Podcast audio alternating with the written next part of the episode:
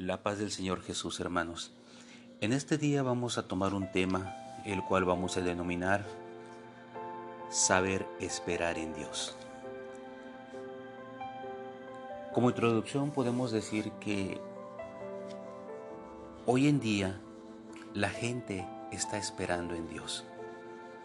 Hoy en día la gente cree en Dios de distintas formas, pero creen en Dios y esperan en Él.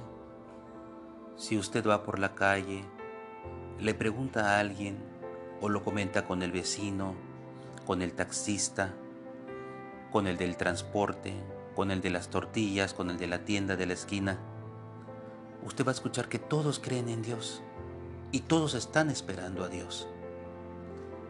Pero lo que vamos a reflexionar hoy a través de la palabra de Dios es si estamos esperando a Dios, si estamos esperando al Señor Jesús como debe ser. Una cosa es esperar en Él y otra cosa es saber esperar en Él. Para ello, vamos a iniciar con una porción en el Evangelio según San Lucas en su capítulo 2, verso 25. Lucas capítulo 2, verso 25 a la letra dice, y aquí había en Jerusalén un hombre llamado Simeón, y este hombre, justo y piadoso, esperaba la consolación de Israel, y el Espíritu Santo estaba con él, y le había sido revelado por el Espíritu Santo que no veía la muerte antes que viese al ungido del Señor y movido por el Espíritu, vino al templo. Y cuando los padres del niño Jesús lo trajeron al templo para hacer por él conforme al rito de la ley, él le tomó en sus brazos y bendijo a Dios diciendo, Ahora Señor, despide a tu siervo en paz, conforme a tu palabra, porque han visto mis ojos tu salvación, la cual has preparado en presencia de todos los, de todos los pueblos, luz para revelación a los gentiles y gloria de tu pueblo Israel. Aquí vemos a un hombre llamado Simeón, que dice la palabra de Dios que tenía como testimonio ser un hombre justo, piadoso y que esperaba la consolación de Israel, y que el Espíritu Santo estaba sobre él. Y como el Espíritu Santo está sobre él o con él, en él. Bueno, pues éste le había revelado, le había mostrado, le había dicho que no va a haber la muerte, que no va a morir antes que viese al ungido del Señor. Esa es una promesa que Dios le había dado a Simeón. Tú no vas a morir hasta que veas al ungido del Señor.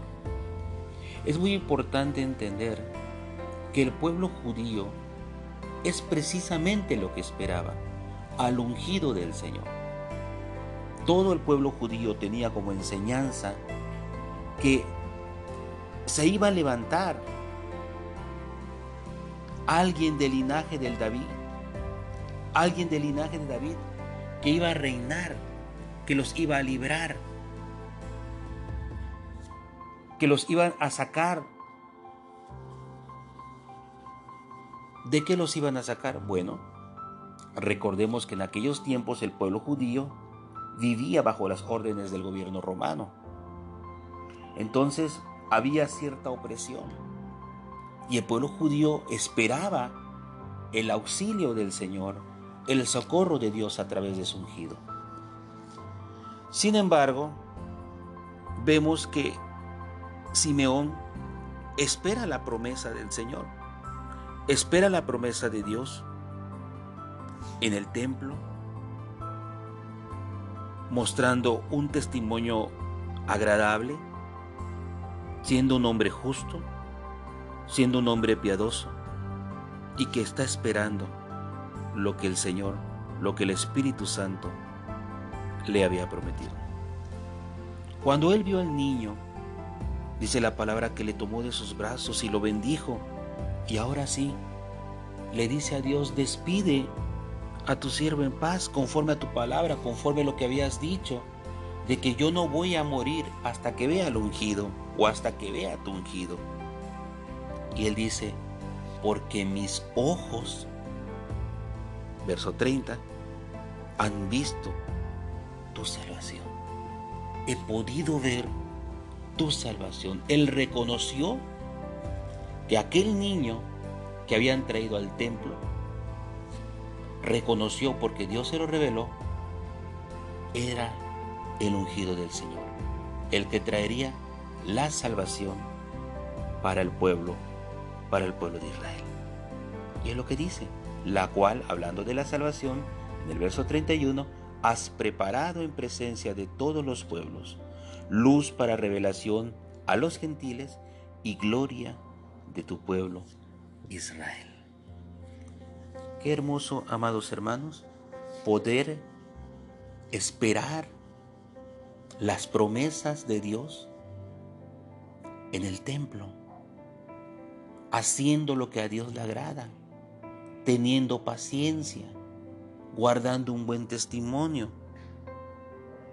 Esto es hermoso, porque había otro segmento del pueblo judío que también esperaba, también esperaba al Señor. Pero quizá la forma en que esperaban no era la correcta, no sabían esperar, se habían alejado de lo que son los mandatos de Dios. El pueblo judío, en este caso la religión farisea, habían agregado con el paso del tiempo enseñanzas que eran prácticamente costumbres que ellos tenían y que el Señor Jesús en algún momento se los dijo, se los refutó cuando les dijo, ustedes han puesto por encima de la voluntad de Dios, por encima de lo que manda Dios, sus costumbres, como la costumbre de lavarse las manos, la costumbre de lavar los utensilios, y han hecho esto y han antepuesto estas cosas a hacer la voluntad de Dios. Bien, es algo muy precioso poder comprender, amados hermanos, cómo fue que estuvo esperando Simeón la promesa. ¿Qué realizaba? ¿Qué hacía durante su espera? ¿Qué hacía durante su espera? Pues dice la palabra de Dios, un hombre que se mantuvo con justicia, con piedad, gloria a Dios, y en el templo. Bien, sigamos leyendo ahora el verso 36 y veamos otro ejemplo. Dice así, estaba también ahí Ana, profetisa, hija de Fanuel, de la tribu de Aser, de edad muy avanzada, pues había vivido con su marido siete años desde su virginidad, y era viuda hacía ochenta y cuatro años, y no se apartaba del templo, sirviendo de noche y de día con ayunos y oraciones. Esta, presentándose en la misma hora, daba gracias a Dios y hablaba del niño a todos los que esperaban la redención de Israel. Gloria a Dios. Bueno, aquí vemos a otra mujer que también estaba esperando, de nombre Ana, profetisa, hija de Fanuel, de la tribu de Aser. Ella ya era de edad muy avanzada, pues había vivido con su marido siete años desde su virginidad y era viuda hacía 84 años y no se apartaba del templo. O sea, esta mujer después que ella quedó viuda, dice, había vivido con su marido siete años desde su virginidad y era viuda hacía 84 años y no se apartaba del templo. Imagínense, siete que vivió con su marido y 84, 91 años. 91 años esta mujer buscando serle fiel a Dios no se aparta del templo, sino que le sirve de noche y de día con ayunos y oraciones. No parece sencillo, pero no lo es. Pero en Dios todas las cosas son posibles.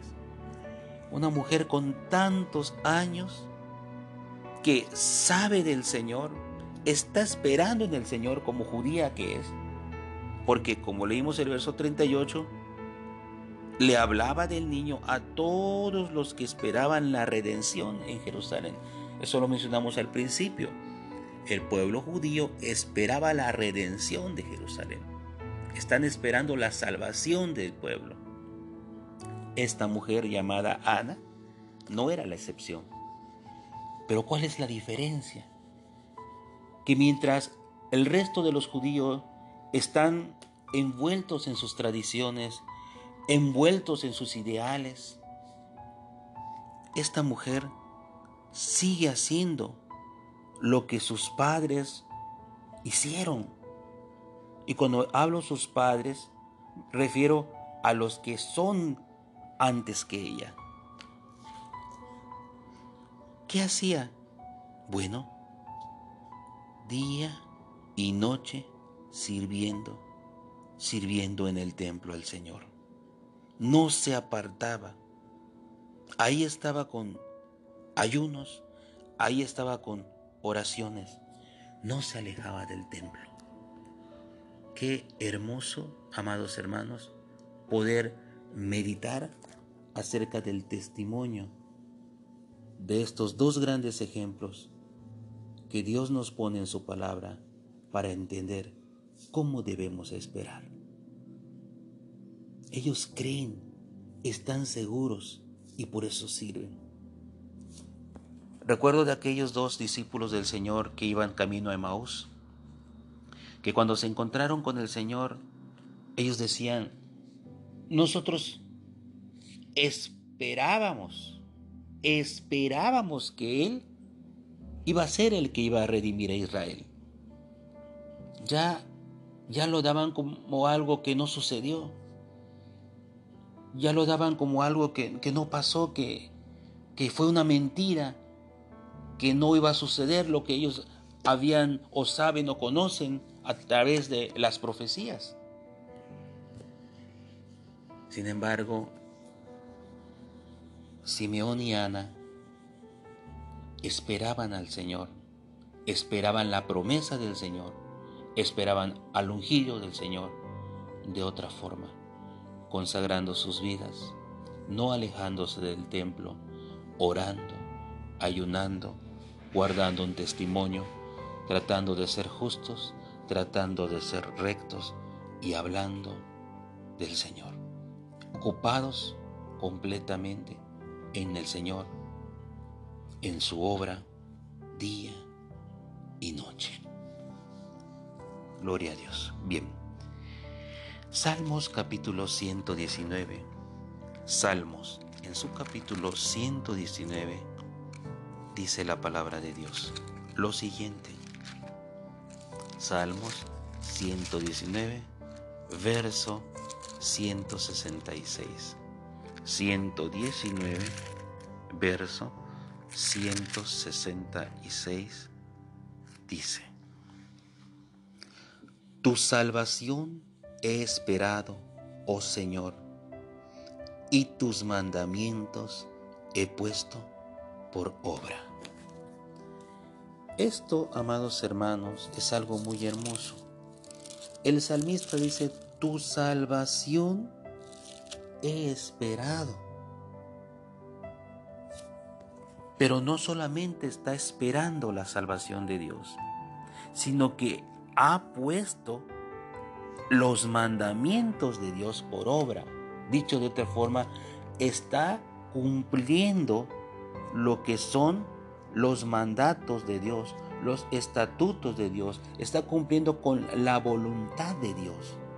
Eso es esperar en el Señor. No solamente es decir, yo espero en Dios, sino que tengo que saber esperar en Él. Y saber esperar en Él es hacer su voluntad mientras esperamos sus promesas, lo que le hemos pedido incluso sobre todas las cosas, esperamos su venida. Salmos 22, verso 5. Salmos 22, 5. Dice así. Qué hermoso. Vamos a leer el 4 para entenderlo. Dice así. En ti esperaron nuestros padres. Esperaron y tú los libraste.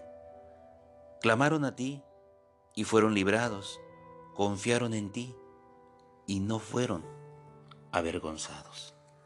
Esto es algo muy hermoso. En ti esperaron nuestros padres y tú los libraste. Pero ¿cuál fue la fórmula? ¿Qué hicieron? Lo dice más abajo. Clamaron a ti y fueron librados. Confiaron en ti y no fueron avergonzados. O sea que mientras ellos esperaron en Dios, clamaron a Dios, confiaron en Dios. Eso es saber esperar. Si yo le estoy clamando a Dios, no solamente es pedirle y llevar una vida vana, una vida normal, sino que cuando yo le pido a Dios, tengo que acompañar esa, esa petición también con un buen testimonio, también tratando de hacer la voluntad de Dios, clamando al Señor, esto es orando, no dejando de orar. Y sobre todas las cosas, creyendo o confiando que el Señor, que el Señor nos va a dar lo que le estamos pidiendo. Gloria a Dios. Salmos 25.3. Dice así. Salmos 25.3 dice así.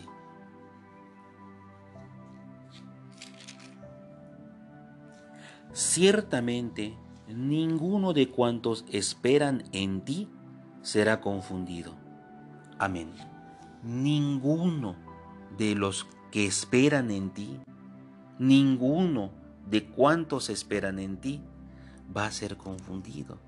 Si realmente estamos esperando en Dios, como lo hizo Simeón, como lo hizo Ana, no vamos a ser confundidos, no va a entrar la duda, porque Dios no va a responder, no vamos a quedar avergonzados. A veces el ser humano está acostumbrado a que si Dios no lo bendice, no lo obedece. Si no recibimos respuesta, pues no hacemos las cosas como deben ser. Condicionamos nuestro servicio a Dios dependiendo cómo nos vaya. Esa es lo que sucede hoy en día. Realmente una tristeza pensar y comportarse de esa forma.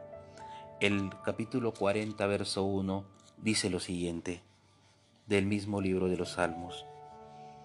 Pacientemente esperé al Señor y se inclinó a mí y oyó mi clamor. Hermoso. Pacientemente esperé al Señor. Eso es saber esperar. El salmista dice, pacientemente esperé al Señor. Similar a lo que leímos en el texto anterior. Tenemos, debemos aprender o saber esperar en Dios. No nada más es, amados hermanos, decir, pues es que si Dios no me bendice, pues es difícil, ¿cómo le voy a servir? O es que Dios no me ha respondido, yo estoy esperando que me responda para que yo le sirva. Eso es condicionar el servicio a Dios, amados hermanos. No, no hemos entendido, si pensamos así no hemos entendido cómo es la vida del creyente, qué es tener fe, qué es depositar nuestra confianza en Él. Bien, hay algo muy importante.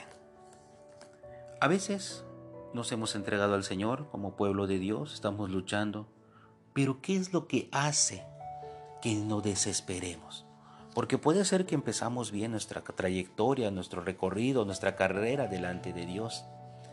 Pero ¿qué pasa? ¿Qué sucede que hace que nos desesperemos, entre la duda, nos desanimemos, y perdamos el hilo de la concentración, de la dedicación al Señor, de el saber esperar al Señor.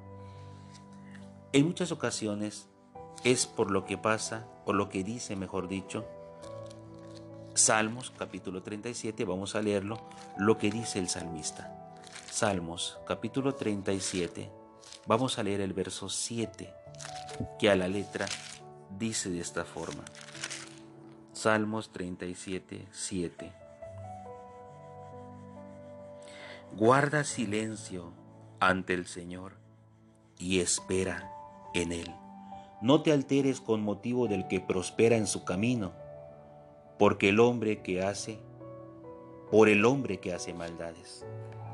Repito, no te alteres con motivo del que prospera en su camino, por el hombre que hace maldades. Y esto es una realidad. Muchas veces eso sucede. Estamos sirviendo a Dios, pero no vemos una prosperidad. No vemos que tengamos una vida cómoda, hablando humanamente, eh, con trabajo apenas, apenas tenemos para comer, eh, tenemos necesidades, luchamos para poder cubrir las más básicas, pero vemos que la gente del mundo se hace de casas, se hace de carros, se hace de ropa fina, se hace de lujo, sale a cenar en restaurantes, lleva una vida normal, Hoy que están de moda las redes sociales, presumen en las redes sociales la adquisición de bienes, etcétera, etcétera, etcétera. Ha habido una prosperidad en el hombre, pero sabemos que el testimonio de ese hombre pues no es el correcto, son gente que comete atrocidades, comete maldades, gente impía, gente pecadora, y uno se altera uno se desubica, uno pierde su fe. Esto es lo que dice la palabra de Dios. No te alteres con motivo del que prospera en su camino. No te alteres por el hombre que hace maldades. Es decir, como la gente que comete atrocidades, comete errores, comete maldades, lleva su vida de pecado, les va mejor que al creyente, el que está sirviendo a Dios. Porque esa es la pregunta que la lógica humana nos hace hacer, nos lleva a hacer, porque no entendemos cómo son los pensamientos de Dios, cuál es el plan de Dios o dónde debe de estar enfocada nuestra vida delante de la presencia de Dios. Pero el Señor pide que uno no debe alterarse, no debe fijarse, no debe voltear a ver cómo vive la gente, pecadora y qué prosperidad tienen. Dos siervos de Dios, podemos darlo como ejemplo, aunque no lo vamos a leer por cuestión de tiempo. Dos personas de Dios, dos siervos del Señor, tuvieron este mismo detalle. Hablo de Jeremías y de Habacuc. Ambos no entendían por qué la gente pecadora prospera, les va bien. Sin embargo, el Señor a ambos le mostró cuál es el fin de los malos, cuál es el fin de ellos. Y eso los orilló a concentrarse cada uno de ellos en lo que deben de estar haciendo, clamando a Dios en el caso de Bakú, aunque la higuera no florezca, aunque no haya producto, aunque falten bueyes en los corrales. Con todo esto, dice Abacú, yo me alegraré y me gozaré en el Dios de mi salvación. Había entendido que aunque del lado de Él hay escasez, hay dificultad, aún así uno tiene que buscar alegrarse en el Señor, agarrarse del Señor, confiar en el Señor. Y el Señor, como dice una porción, el Señor hará. Confía en Él y Él hará.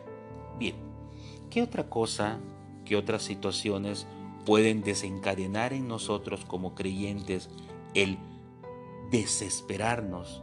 O sea, desbaratar esa espera que tenemos hacia Dios o en Dios.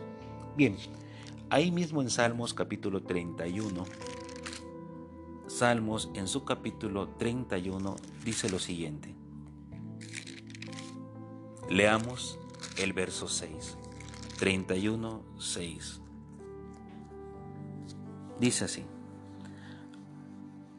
aborrezco a los que esperan en vanidades ilusorias, mas yo en el Señor he esperado. Dice el salmista, aborrezco a los que esperan en vanidades ilusorias. Todo, todo, todo, amados hermanos, lo que existe en este mundo es vano. Todo va a pasar. Lo único que no va a pasar es la palabra de Dios. Esta permanece para siempre. Y si la palabra está en nosotros, también nosotros hemos de permanecer. Pero todo en este mundo se acaba. Y el ser humano, desde que nace, cree, piensa, se proyecta y anhela las cosas que puede mirar en este mundo. Pero todas estas son vanidades ilusorias. El ser humano desde que tiene uso de razón se le enseña que tiene que estudiar para tener un buen trabajo. Y eso es correcto. No estamos en contra del estudio. No estamos en contra de la preparación intelectual. Pero no debe ser por ningún motivo nuestra prioridad por encima, por encima del servicio y de la dedicación que le debemos de dar, que le debemos de dar a Dios. Sin embargo, hay gente que no lo piensa así.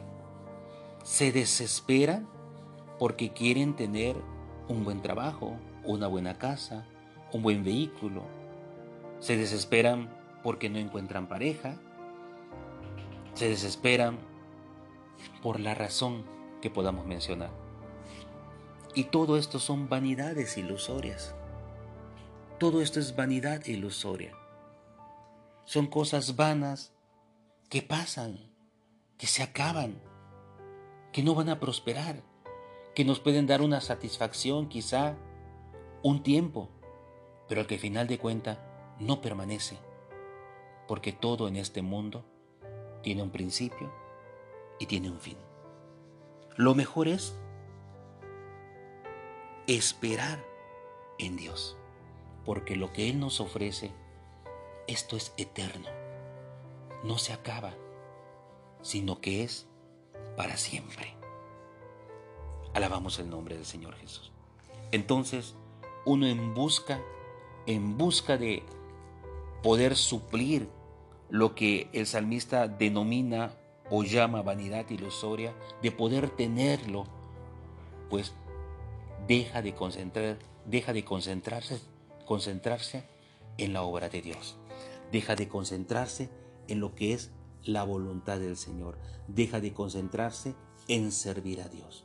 Pero como vimos el ejemplo de Simeón, el ejemplo de Ana, estos dos siervos de Dios nunca se alejaron del templo, nunca se alejaron del Señor, se mantuvieron con un buen testimonio, en oración, en ayuno, todos los días de su vida hasta que recibieron la promesa. Así nosotros, Nunca nos debemos alejar del templo. Y no hablo del templo terrenal, del lugar donde nos congregamos, porque precisamente hoy por hoy, por situaciones adversas, no podemos estar allá, sino que hablamos del templo espiritual, de la obra de Dios, alejarnos de las manos de Dios. En el creyente no hay vacaciones. Seguimos siendo creyentes en todo lugar, en la casa de Dios, en nuestros hogares, en nuestro trabajo, en la calle y donde nos encontremos. No podemos abandonar este templo, sino que por el contrario debemos vivir en oración, en ayuno, guardando un buen testimonio, tratando de ser justos, tratando de ser rectos, tratando de hacer en todo momento la voluntad de Dios y esperar en Él haciendo todo esto, esperar en Él esperar sus promesas, esperar lo que vemos de Él e incluso esperar a Él mismo, a Él mismo, para que el día que Él venga nos halle haciendo lo que Él nos ha encomendado. Lucas capítulo 18. Hay una porción que todos conocemos. Lucas 18.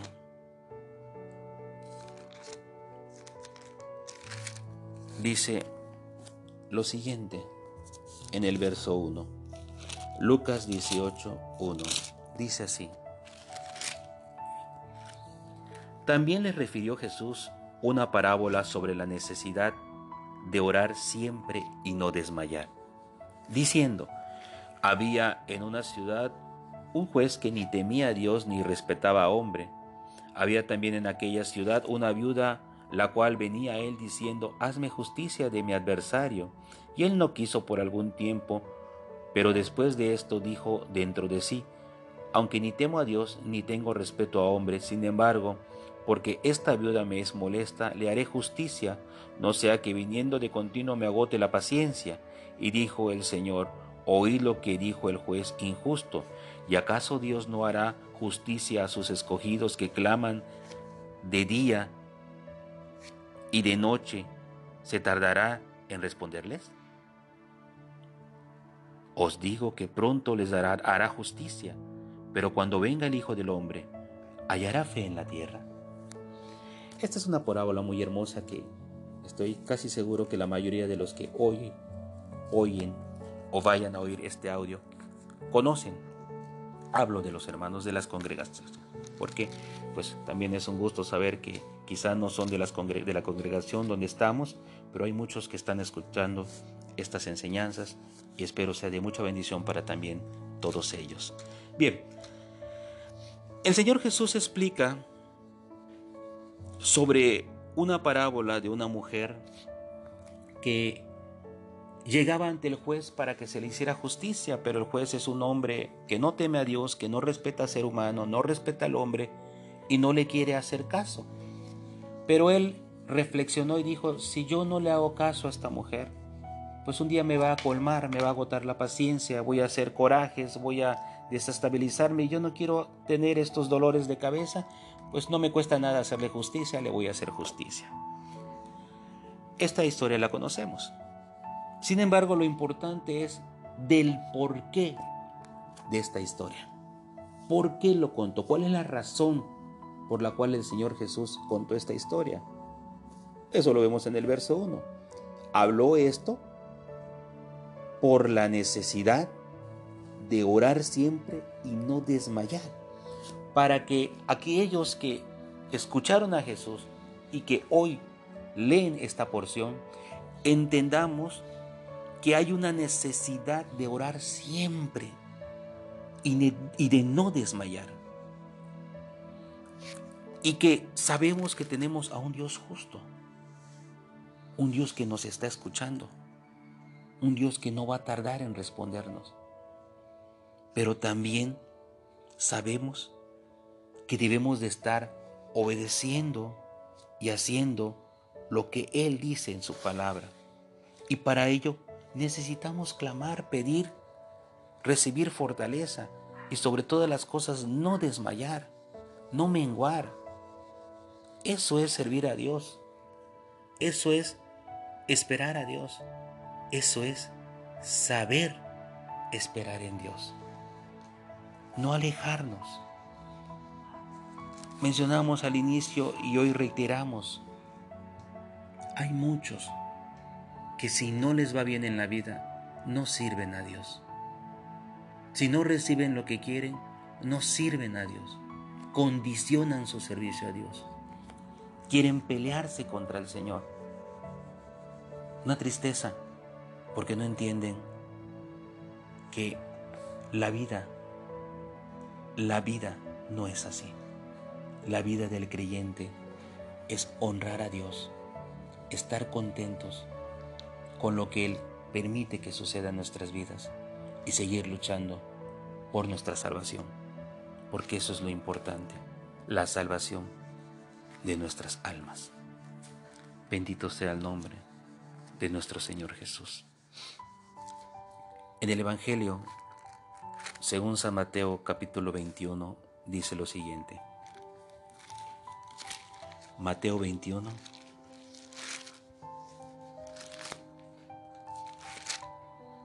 verso 22. Mateo 21, 22. Dice la palabra de Dios.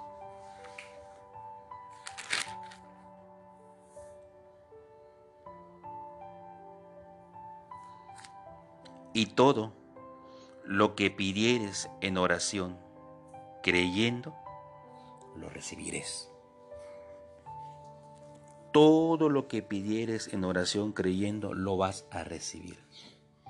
Esta es una promesa del Señor Jesús. Y como es una promesa del Señor Jesús, empezamos a cuestionar, a reflexionar sobre lo siguiente. ¿Por qué a veces le pedimos algo al Señor y no nos lo otorga? ¿Por qué a veces le pedimos algo a Dios y no nos los da. No lo recibimos. Y podemos ser muy enfáticos al pedirle, clamarle, incluso llorarle. Pero no lo recibimos. ¿Cuántos años pasaron para que Simeón y Ana recibieran de Dios lo que le pedían? Muchos, muchos años. Pero lo recibieron. Hoy podemos pedirle al Señor que nos ayude, que nos fortalezca, que nos dé fuerza. Y lo que el Señor nos dice en su palabra como garantía y promesa es todo lo que nosotros pidamos bajo ese tenor, bajo ese rubro que pedimos para nuestra supervivencia espiritual, para nuestra o nuestro mantenimiento espiritual, lo vamos a recibir pero tenemos que pedirlo en oración, creyendo. Y eso, eso, amados hermanos, es saber esperar. No pedir nada más, motivados por la desesperación, sin fe, sin tener la seguridad, sino creyendo. Pero también creer es hacer su voluntad. También creer es en lo que Él nos da lo que tanto le estamos pidiendo, no me voy a descuidar, no me voy a alejar, sino que al contrario, me voy a consagrar.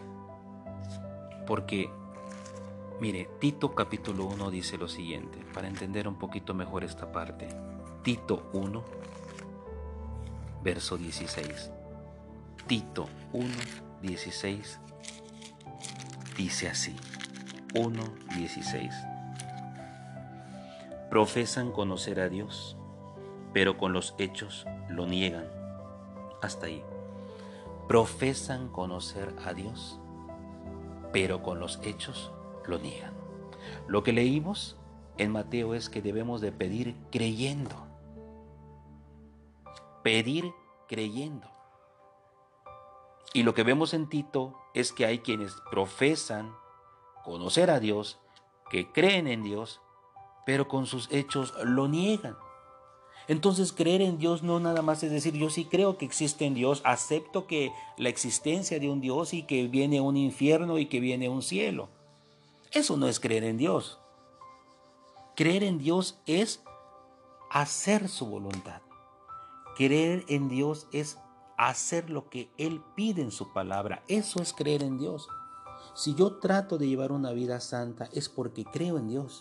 Si yo trato de congregarme cuando se puede congregar uno, es porque creo en Dios.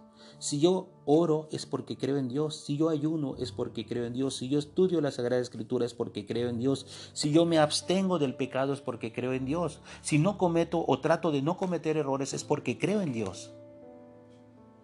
No solamente es decir con mis labios, creo en Dios más que decirlo con mis labios, que es muy necesario hacerlo, pero más que ello es decirlo con mis hechos, como lo hizo Simeón y como lo hizo Ana.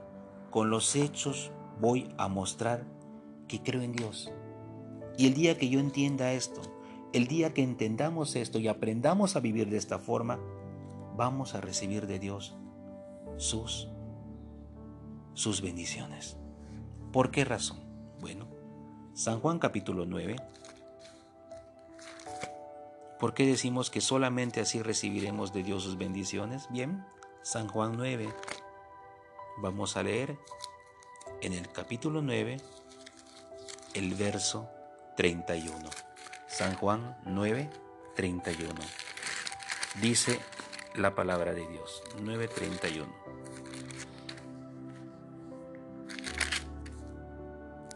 Y sabemos que Dios nos oye, perdón, y sabemos que Dios no oye a los pecadores.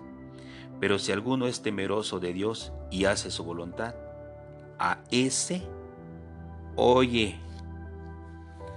Dios no oye a los pecadores.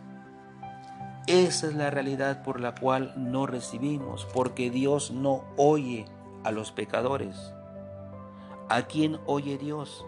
Oye al que es temeroso de Él y está haciendo su voluntad.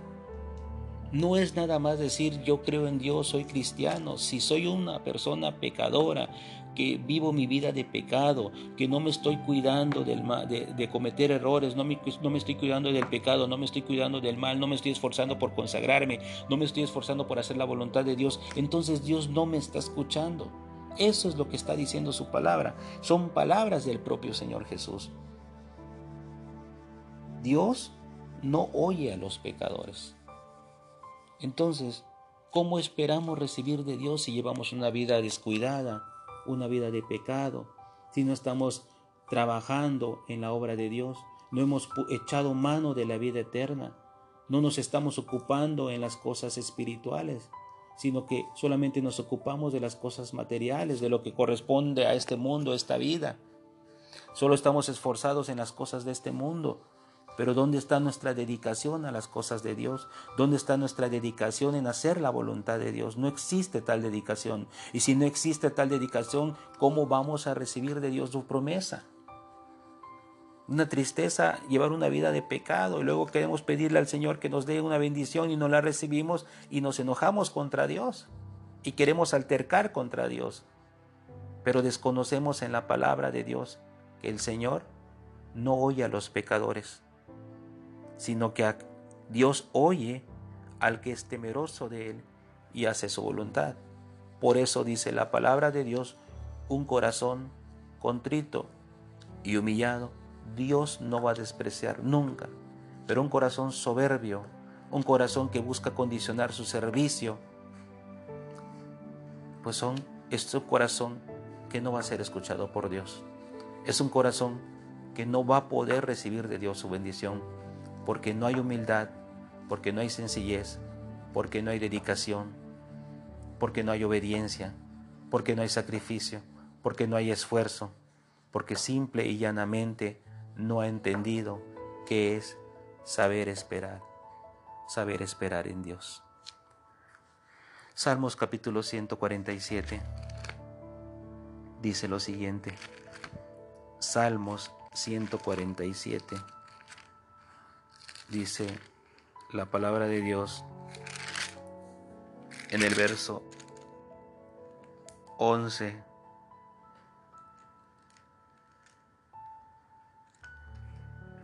Ciento cuarenta y siete.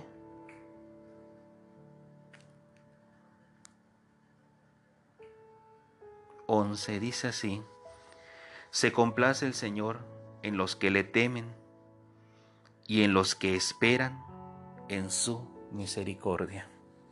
Qué hermoso. Se complace el Señor, como leímos en Mateo, perdón, en Juan, en los que le temen, en los que esperan, en su misericordia.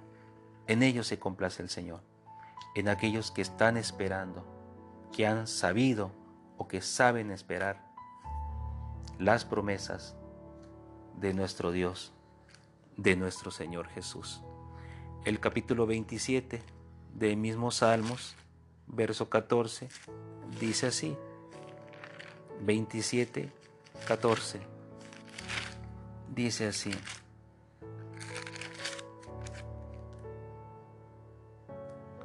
aguarda al Señor,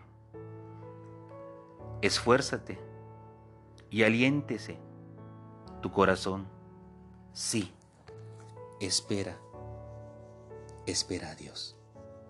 Aguarda en Él. Esfuérzate. Que se aliente tu corazón, que siga adelante, que siga avivado, motivado, inclinado al servicio de Dios. Espera en Él. Eso es saber esperar, amados hermanos.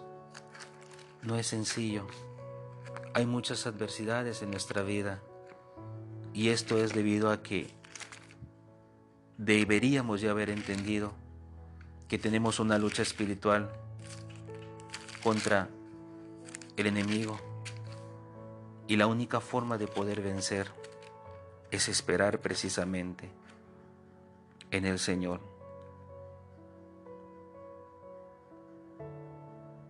capítulo 40 de Isaías. Isaías 40, verso 29, dice la palabra de Dios. Él da esfuerzo al cansado y multiplica las fuerzas al que no tiene ninguna. Los muchachos se fatigan y se cansan. Los jóvenes flaquean y caen pero los que esperan en el Señor tendrán nuevas fuerzas, levantarán las alas como las águilas y no se cansarán al correr, ni se van a fatigar al caminar. Esto es una realidad. El Señor da esfuerzo al cansado, amados hermanos, multiplica las fuerzas de aquel que quizá no tiene ningunas. Nosotros hacíamos una reflexión al inicio de esta enseñanza con la vida de Ana. Tanto tiempo viuda,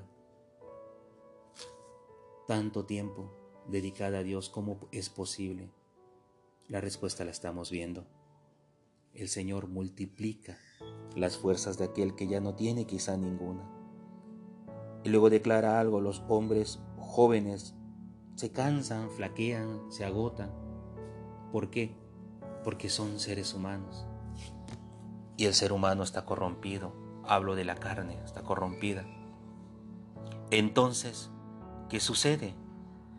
Cuando el ser humano está corrompido, cuando el ser humano es nada más carne, pues sucede que tristemente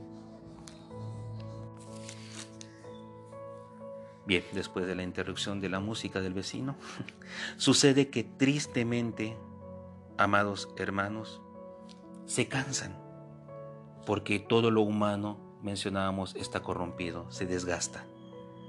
Pero los que esperan en el Señor tendrán nuevas fuerzas, van a levantar las alas como las águilas, van a correr y no se van a cansar, van a caminar y no se van a fatigar. Lo que quiere decir la palabra de Dios es que para el servicio de Dios, para ser verdaderos creyentes, para seguir luchando, no lo vamos a hacer con inteligencia humana, no lo vamos a hacer con fortaleza humana, no depende de nuestra edad, no depende de nuestras fuerzas, no depende de nuestro intelecto humano, depende únicamente del Señor, que Él nos ayude, que Él nos otorgue bendición, que Él nos otorgue protección, que Él nos otorgue sabiduría, que Él nos permita seguir luchando, que Él nos permita seguir caminando. Y si estamos en Él, por más dura que sea la prueba, por más difícil que sea la espera, Él nos va a dar nuevas fuerzas.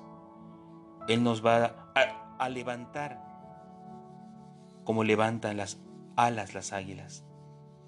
Él nos va a ayudar a dar el vuelo, a seguir caminando, a seguir luchando, a seguir esforzándonos, a seguir corriendo esta carrera, a seguir en esta vida, en esta vida cristiana, a cumplir con la promesa que un día le hicimos de servirle todos los días de nuestra vida, hasta que Él nos levante o hasta que Él venga. No cesaremos, no desmayaremos no nos cansaremos, no nos cansaremos de esperar en Él. Eso, amados hermanos, es saber, saber esperar en Él.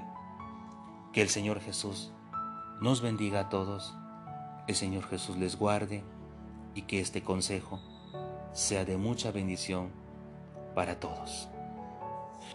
Dios les bendiga, Dios les guarde, amados hermanos, y que la paz de nuestro Señor Jesús nos siga acompañando en estos tiempos de prueba, de dificultad, de incertidumbre quizá para muchos, en el cual nos encontramos como ciudad, como Estado, como pueblo, como nación.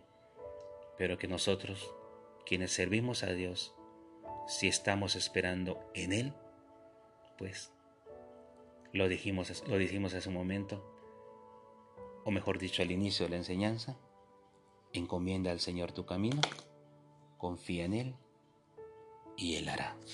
Dejemos que Dios sea el que obre nuestras vidas. Dios les bendiga, amados hermanos, Dios les guarde a todos, en el nombre del Señor Jesús. Dios les guarde.